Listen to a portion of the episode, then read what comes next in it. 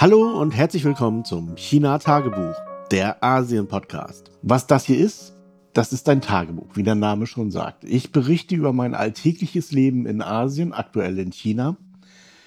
Das ist nichts Spektakuläres, außer es passiert etwas Spektakuläres. Ja, es ist Mittwochnachmittag und ich sitze im Büro. Draußen regnet es. Das Wetter ist wirklich scheiße gerade. Ähm, als ich letzte Woche den Podcast beendet hatte, fing es an, da habe ich ja noch gesagt und gejubelt, super Wetter und so. Ja, äh, wenig später fing es an zu regnen und das hat seitdem nicht mehr aufgehört. Also wir haben seit einer Woche Regen. Es ist ja kühl, nicht kalt, aber kühl, unangenehm eigentlich. Und der Himmel ist wolkenverhangen. Es ist so Wetter, bei dem man am liebsten im Bett bleibt oder ja, im warmen Büro. naja, dieses Regenwetter soll noch bis Freitag gehen. Ich bin mal gespannt, weil Freitag habe ich eigentlich einen Termin draußen. Ob das wirklich so ist äh, oder ob das, ja, wie auch immer, Wetterbericht ist ja so eine Ersatzreligion. Ah, was ich gerade gehört habe, in, na, um Beijing herum in den Provinzen ist gerade ein Mordsandsturm im Gange, beziehungsweise läuft gerade auf Beijing zu. Ja, das ist natürlich etwas, was uns hier irgendwie erspart bleibt. Und ich hatte ja auch schon mal erzählt, auch die richtig heftigen Taifun-Einschläge, so wie man sie von ähm, Sherman kennt oder so, gibt es hier auch nicht. Wir haben hier schon Taifune, ja, aber nicht so heftig wie ähm, weiter südlich in der Fujian-Provinz oder so. Und übrigens ein bisschen weiter nördlich in Nanjing kommt schon fast gar nichts mehr an. Also äh, ja, das ist dann eher wirklich mehr so eine Depression, nennt man das. Also kann man gar nicht mehr als Taifun so richtig bezeichnen. Also wir sind hier schon in einer sehr gesegneten Lage. Das ist vielleicht auch einer der Gründe, warum die chinesische Zivilisation von hier aus so seinen Ausgang genommen hat. Das ist wahrscheinlich ähnlich oder vergleichbar mit der mediterranen Zivilisation, die sich ja auch so nach und nach über ganz Europa ausgebreitet hat. Einfach weil die Lebensbedingungen praktisch ideal sind und vom Wetter nicht allzu sehr beeinflusst.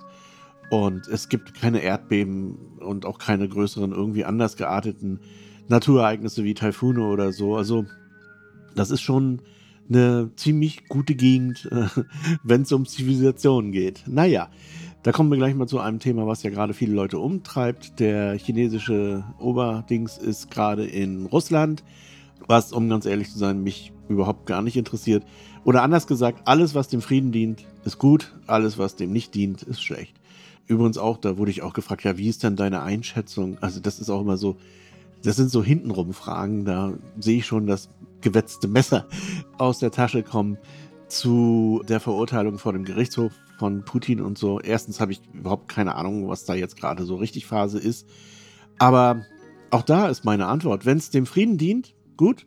Wenn nicht, dann scheiße. Ich weiß nicht, wo, wofür das gut ist oder nicht gut ist. Und ich mag mich auch gar nicht an diesen Diskussionen beteiligen. Ja, dann hätte man alle anderen US-Präsidenten auch verurteilen müssen sollen. Stimmt wahrscheinlich. Ja, die Leichenberge unterscheiden sich jetzt nicht so sehr, aber wie gesagt, was dem Frieden dient, alles andere ist mir wirklich völlig egal. Und wenn Xi jetzt in Russland was erreicht, dass die beiden Kontrahenten wieder zur Ruhe kommen und irgendwie auch so ein bisschen Druck aus dem Kessel genommen wird, dann hat sich das gelohnt. Und alles andere interessiert mich nicht. Wie gesagt, diese Fragen werden ja oft so scheinheilig auf mich abgeschossen. Einfach weil man hören möchte, ja, du bist ja ein Skitroll oder du bist ja ein Putin-Troll oder irgendwie sowas. Ich bin Sven-Troll. Also findet euch damit ab. Äh, ja, ich weiß auch nicht, was die Leute manchmal so im Kopf haben. Eine andere Sache, historisch ist das natürlich schon interessant. China ist kein imperialistischer Staat oder kein imperialistisches Land, auch in der Geschichte nicht. Und zwar jetzt mal dieses Wort in seinem Wortsinn auch nehmen. Imperialistisch heißt ein Imperium aufbauen. Und das hat man in China nie so richtig im Kopf gehabt. Man hatte immer die Integrität des existierenden Staates oder der Staaten im Kopf bis heute. Also die Integrität Chinas ist, ist ein Tabu. Aber man hat nie irgendwie vorgehabt, die Welt erobern oder sowas. Das war, das, das kommt einfach nicht vor in der Denke der Chinesen. Das ist anders in Russland. Russland hatte imperialistische Bestrebungen, sehr extreme sogar unter den Zaren, aber natürlich vor allen Dingen England und Amerika. Amerika eigentlich auch erst, nachdem sie England das abgenommen haben. Aber im Prinzip ist die amerikanische DNA, Gesellschafts-DNA ja die Expansion nach Westen zu New Frontiers und so weiter. Das ist auch eine Form von Imperialismus.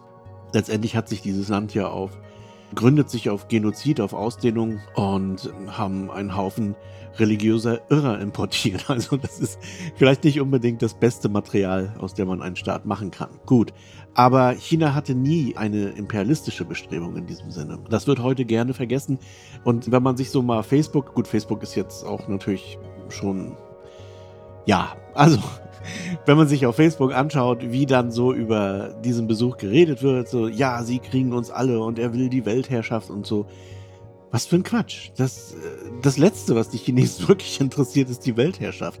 Die wollen in Ruhe gelassen werden. Und wenn man die Chinesen fragt, die meisten Chinesen, dann würden sie sagen, komm, macht den Laden zu hier, schmeißt den Schlüssel weg, lasst keinen mehr rein. Das halte ich auch für eine gefährliche Entwicklung und für falsch. Aber das ist das, was Chinesen denken. Chinesen interessieren sich nicht für Europa, interessieren sich nicht für Amerika oder irgendwas. Ich glaube, das kränkt die Deutschen noch viel mehr. Die wollen nicht Deutschland erobern. Das interessiert die schlichtweg nicht. Also der imperialistische Gedanke ist klein in ihnen. Aber ja, ich weiß nicht, warum das so schwer zu verstehen ist. Und da kommen wir gleich nochmal, das hängt so ein bisschen damit auch zusammen. Wenn ich jetzt so mir angucke, wie sich die Meinungsäußerungen auf Facebook verändert haben in den letzten Tagen und Wochen, das ist schon interessant. Also da laufen einem jetzt alle zwei Sekunden irgendwelche gefakten Bilder über den Weg, äh, die dann mit ChatGPT oder mit irgendwelchen anderen Generatoren produziert werden. Meistens politischer Art. Manche sind auch tatsächlich witzig. Manche zeigen aber eben auch nur die etwas begrenzte Sichtweise des Erstellers. Das ist wirklich erschreckend, wie viel davon jetzt gerade so über den Sender schwallert man könnte sich jetzt die Mühe machen und sagen, oh, jetzt forsche ich mal nach, ob dieses Bild echt ist. Viele schreiben noch ran, das von ChatGPT oder so. Also ich habe gerade eins gesehen, wie Trump abgeführt wird von Polizisten irgendwie, so ein bisschen rüde. Da habe ich gedacht, was? Ist das schon soweit? Es war natürlich ein gefaktes Bild, aber war ziemlich gut und ich fand es auch irgendwie ein bisschen lustig. Naja, auf jeden Fall, wenn man sich jetzt die Mühe machen würde, medienkompetent jedes einzelne Bild zu analysieren. Ist das echt oder ist das nicht echt? Jedes Zitat, das da so auftaucht. Ich hatte da letztens gerade eins von Ursula von der Leyen, die dann sagte, ja, die, äh, ah, ich kriege das im Wortlaut nicht mehr hin, aber das war so im DDR-Jargon fast, äh, unsere unverbrüchliche Freundschaft mit USA, die schon immer und so das war ein gefaktes Zitat, äh, das Sonneborn rausgehauen hat, aber das jetzt so als echtes Zitat kolportiert wird. Was ich sagen will, ist, wenn man sich heute die Mühe machen wollte, all diese Zitate, Bilder etc. auf Facebook oder in allen anderen Medien wirklich zurückzuverfolgen, ob die echt sind oder nicht, ja, dann hätte man viel zu tun. Also eigentlich ist dann das Leben vorbei, weil man sich nur noch damit beschäftigen müsste. Deswegen bin ich schon eine ganze Weile dazu übergegangen und ich glaube das alles überhaupt gar nicht mehr. Beziehungsweise ich sehe das nur noch als, als Pixelfläche. Also ob da wirklich ein realer Hintergrund ist oder nicht, interessiert mich nicht mehr. Und auch in den Medien bin ich mittlerweile sehr zurückhaltend, was Zustimmung oder Nichtzustimmung betrifft. Es gibt schon immer noch so ein paar Artikel in verschiedenen Zeitungen und Medien ganz allgemein, die man durchaus noch ernst nehmen kann. Das würde ich jetzt noch nicht mal an dem Herausgeber festmachen. Also natürlich ist bei Welt oder Neue Züricher Zeitung oder wie sie alle heißen oder Bildzeitung, da ist die Wahrscheinlichkeit, dass das Mist ist, was da steht und unwahr ist schlichtweg, also einfach einfach nur gelogen ist, sehr hoch. Dito, Spiegel, Fokus ohnehin, die sind vielleicht noch nicht ganz so extrem, aber auch immer noch mehr als 50 Prozent. Also ich würde denen einfach nicht glauben wollen erstmal. Das Vertrauen habe ich nicht. Ungeachtet der Tatsache oder ungeachtet der Möglichkeit, dass sie die Wahrheit sagen oder nicht, sondern ich würde einfach nicht so weit gehen, das auf Lunge zu rauchen. Aber es gibt schon auch andere einzelne Autoren, die eben auch in diesen Zeitungen veröffentlichen, denen ich nach wie vor vertrauen würde. Das sind nur ganz wenige. Das sind für mich auch am Ende immer noch nicht unbedingt keine, wie soll ich sagen, objektiven Einschätzungen irgendeiner Lage oder sowas, sondern es sind immer noch Meinungen von einzelnen Leuten. Der Journalismus meines Erachtens ist tot.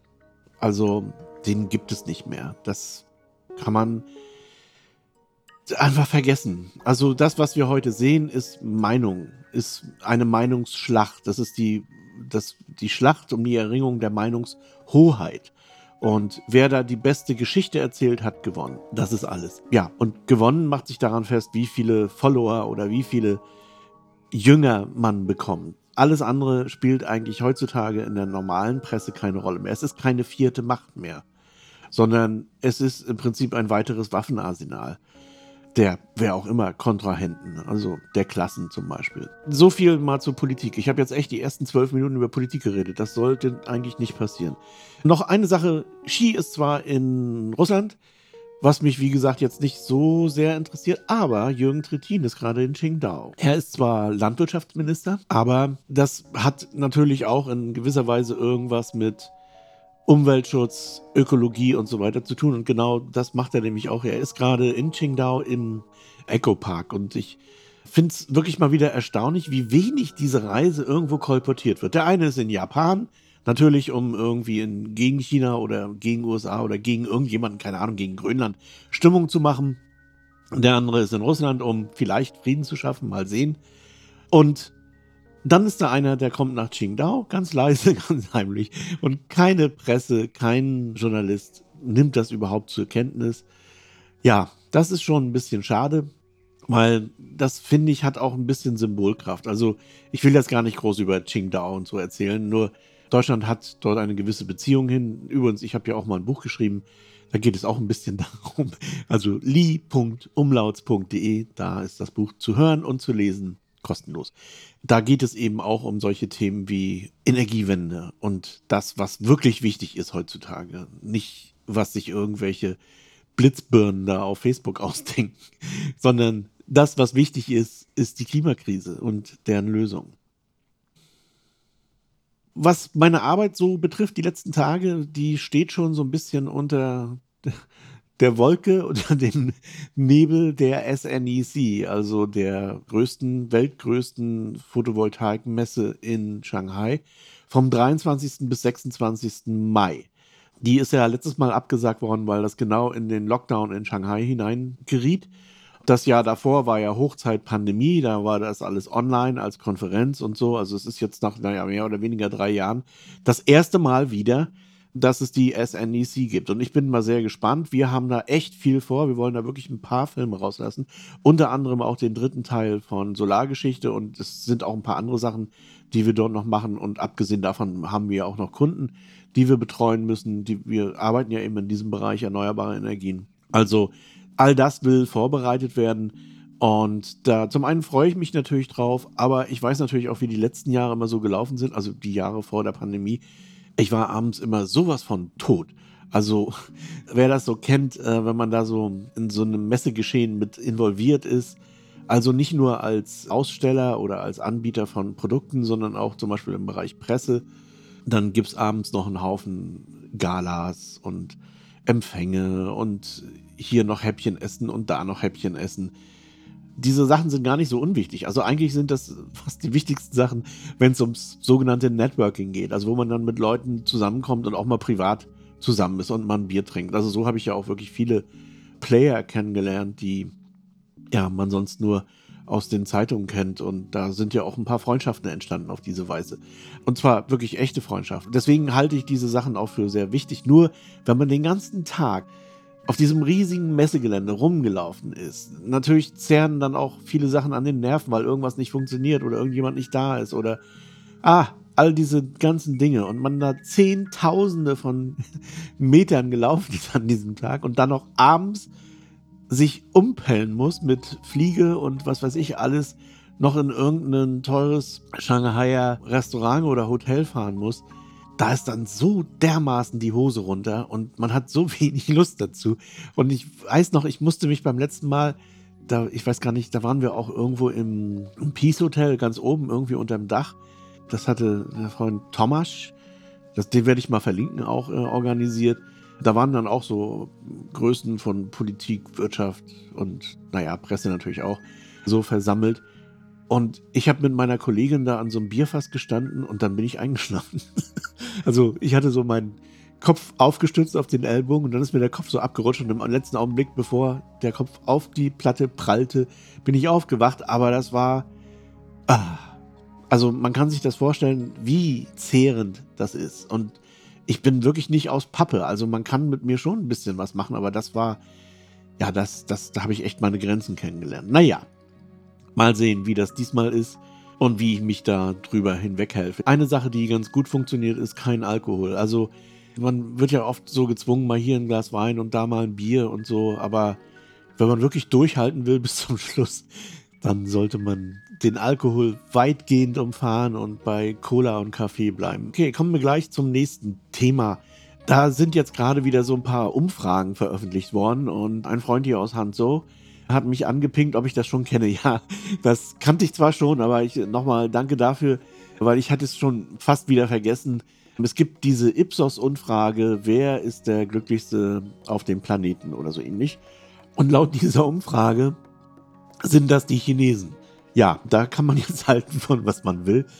Ich will das jetzt gar nicht anzweifeln oder befürworten, weil diese ganzen Umfragen, die haben ja so eine gewisse Metrik, der dieser Umfrage zugrunde liegt. Und die ist häufig sehr wissenschaftlich. Das ist wirklich auch hochinteressant, sich das mal anzuschauen, wie die Methodik ist, wie solche Umfragen tatsächlich gemacht werden. Ich komme gleich zu einer anderen Umfrage, nämlich der World Equality Index den ich auch wirklich sehr interessant finde. Also, ja, wenn man so will, die Gleichberechtigung zwischen Mann und Frau, beziehungsweise ja, Geschlechterentitäten, wenn man so will. Weil da spielen natürlich auch nicht nur die beiden Geschlechter eine Rolle. Da ist Japan jetzt ein weiteres Mal abgesagt. Also sie sind jetzt wirklich irgendwo ganz hinten bei Platz 106. Also das ist nicht mehr weit bis Saudi-Arabien und Katar und so. Das ist schon ziemlich düster. Nur ich kenne ja sehr viele Japanerinnen und ganz so, wie sich das dann darstellt oder wie die Statistik das zeigt, ist es ja nicht, sondern es ist viel komplizierter und ich kann das jetzt hier auch nicht auseinanderklabüstern, was, warum das wie kompliziert ist. Und man könnte jetzt ja einfach sagen, ich frage einfach Leute, wie sie sich fühlen, wie so ihr Gefühl ist, fühlen sie sich gleichberechtigt. Und das Freimachen von irgendwelchen Wirtschaftsindizes oder von irgendwelchen Statistiken, dann würde ein anderes Bild rauskommen, auch in Japan tatsächlich, weil viele Frauen fühlen sich nicht benachteiligt in Japan. Und ich fürchte, das wird auch in Saudi-Arabien so sein, dass wenn man da möglichst viele Frauen fragen würde, im Herz der Finsternis, dann würden dort wahrscheinlich auch viele sagen, nee, ich fühle mich gut hier, ich finde das super. Nur, was ist jetzt eigentlich ausschlaggebend? Wie die Menschen sich fühlen, ob sie sich gut fühlen äh, ob sie zufrieden sind mit ihrem Leben oder die harten Fakten am Rande, also Einkommen, Freizeit, Krankheit und all diese Dinge. Das ist, sind natürlich schon irgendwo Statistiken, die man nicht einfach wegdrücken kann. Und jetzt versuchen diese ganzen Umfrageunternehmen da irgendwie eine Metrik zu finden, wie man diese ganzen Sachen, also natürlich auch das Gefühl, das Lebensgefühl, ob man sich in dem Land wohlfühlt, zusammenzubringen. Also auch bei der Ipsos-Umfrage kann man die Methodik nachvollziehen. Also die ist öffentlich. Man kann gucken, wie welche Mathematik verwendet wurde, was wie gewichtet wurde und so weiter. Und es erscheint dann am Ende, mir zumindest, weil ich einfach keine Ahnung habe, plausibel, dass in China die glücklichsten Menschen leben. Und es gibt eine andere Umfrage, die ist vom äh, World Happiness Index oder so ähnlich. Da steht Finnland an allererster Stelle. Ja, das ist genau das gleiche Ding. Finnland hat eine der höchsten Selbstmordraten, übrigens Japan auch, davon mal abgesehen, aber sind die denn wirklich so glücklich, wenn sich so viele Menschen umbringen? Oder liegt da das Glück, um das mal so ein bisschen polemisch aufzupolieren? Keine Ahnung. Ich habe keine Ahnung. Also ich finde diese Umfragen interessant, aber am Ende für die Praxis oder für das Leben, für mich völlig sinnfrei. Also es ist sowas wie interessantes Partywissen. Es hat überhaupt keine Relevanz, ist mir klar geworden. Also ob die Chinesen die glücklichsten sind oder die Finnen,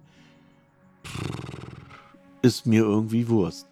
Und auch wo Deutschland steht in dem einen oder dem anderen Ranking, ist mir auch irgendwie Wurst. Und es scheint auch so zu sein, dass zum Beispiel der Politik die japanische Politik zum Beispiel, was den World Equality Index betrifft, dass der das auch völlig egal ist. Die sagen sich wahrscheinlich, solange den Frauen es hier gut geht, ist alles in Ordnung oder irgendwie so. Also diese gesamte Umfragerei, dieses gesamte, dieser Komplex, das sind ja wirklich viele Wissenschaftler, die da dran stehen, die das erforschen und machen und tun und ausrechnen, ist am Ende irgendwie hm, nutzlos. Oder mir gibt jetzt hier jemand mal rein, warum man das trotzdem machen sollte, warum man solche Umfragen, solche Rankings wirklich veranstalten sollte. Denn ähm, ich meine, die kosten auch Geld. Also ich denke mal, die Kosten gehen wirklich in die Millionen für solche Sachen. Und wofür braucht man das? Für Propaganda natürlich. Also jetzt natürlich, das ist ganz klar, China nutzt das jetzt aus, äh, wir sind die glücklichsten Menschen, bla bla. Und Finnland nutzt seine Umfrage aus und sagt, wir sind die glücklichsten Menschen, bla bla. Dafür kann man das schon nehmen. Aber hm. Ansonsten, also jenseits der Propaganda, jenseits des Feel Goods, pff, keine Ahnung, ich weiß nicht. Ich finde es irgendwie überflüssig. Und last but not least, eine kleine Sache. Ich bin ja vor einem Jahr oder so umgestiegen von Apple auf Windows. Und es war auch okay so. Also wir haben ja immer noch zwei Apple-Rechner jetzt hier und ein Tablet. Naja, also auf jeden Fall haben wir nach wie vor Apple-Rechner und ich bin mit den Windows-Geschichten auch soweit zufrieden. Ich werde das auch nicht mehr ändern für die Workstation, also für mein privates Dingens und Machen und Tun mache ich das weiterhin an so einem kleinen MacBook Air. Aber ansonsten, was jetzt die Arbeit betrifft, bin ich eigentlich, wie gesagt, zufrieden. Nur, was mich immer wieder umhaut, ist, wie schlecht Windows eigentlich ist.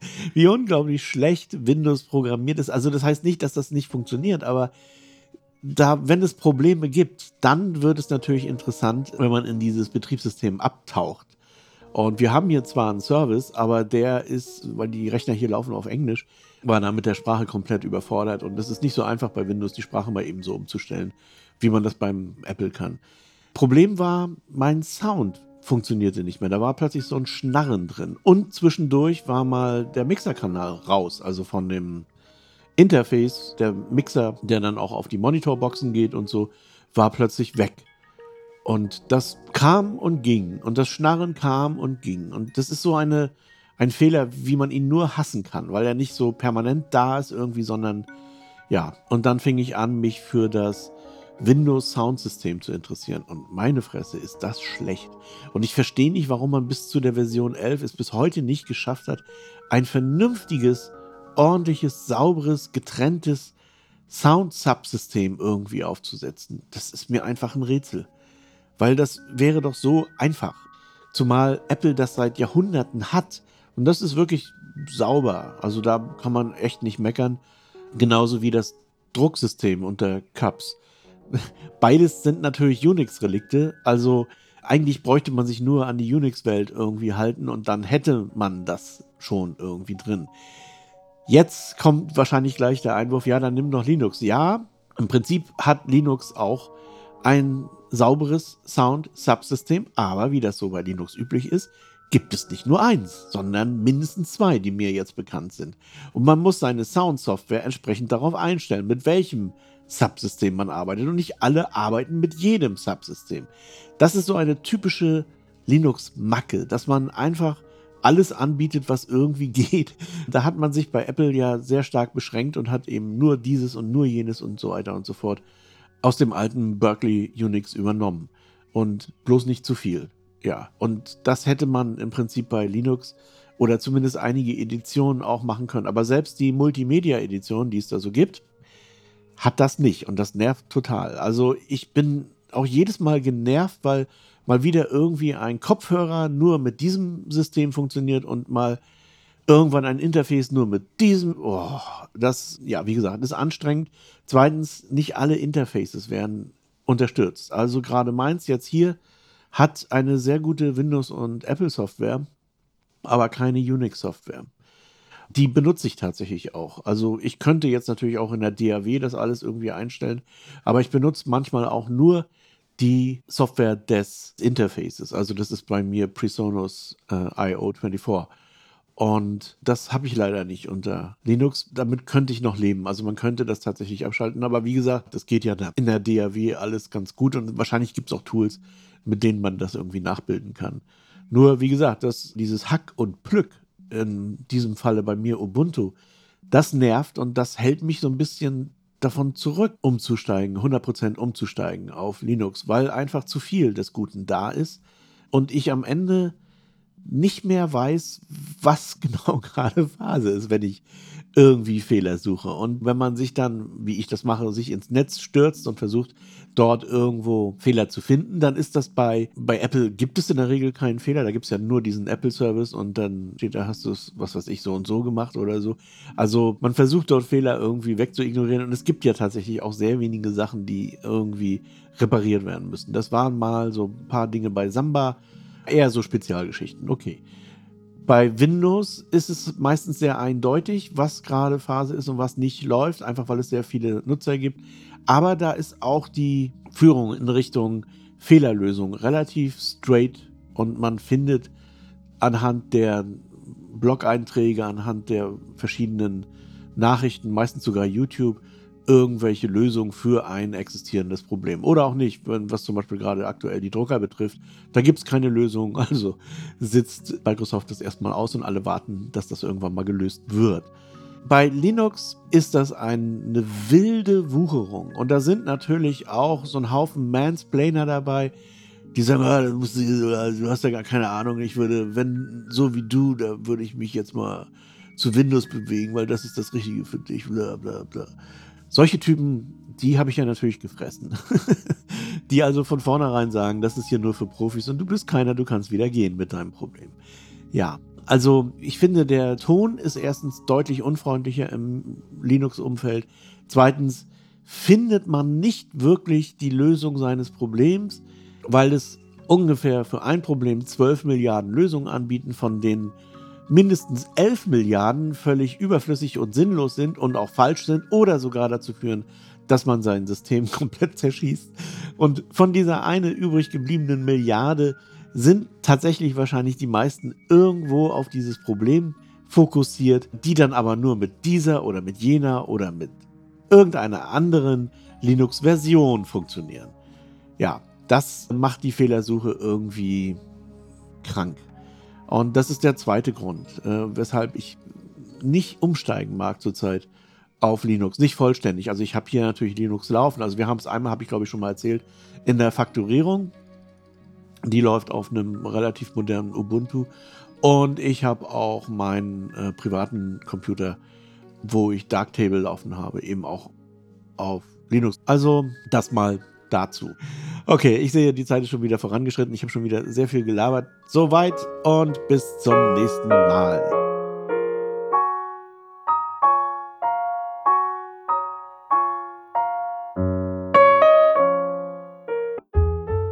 HC Andersen. Zu reisen ist zu leben. Mit Solarenergie von Eco Worthy. Ob Vanlife, Tiny House oder Camping. Eco Worthy dein Partner für Solarenergie. eco-worthy.com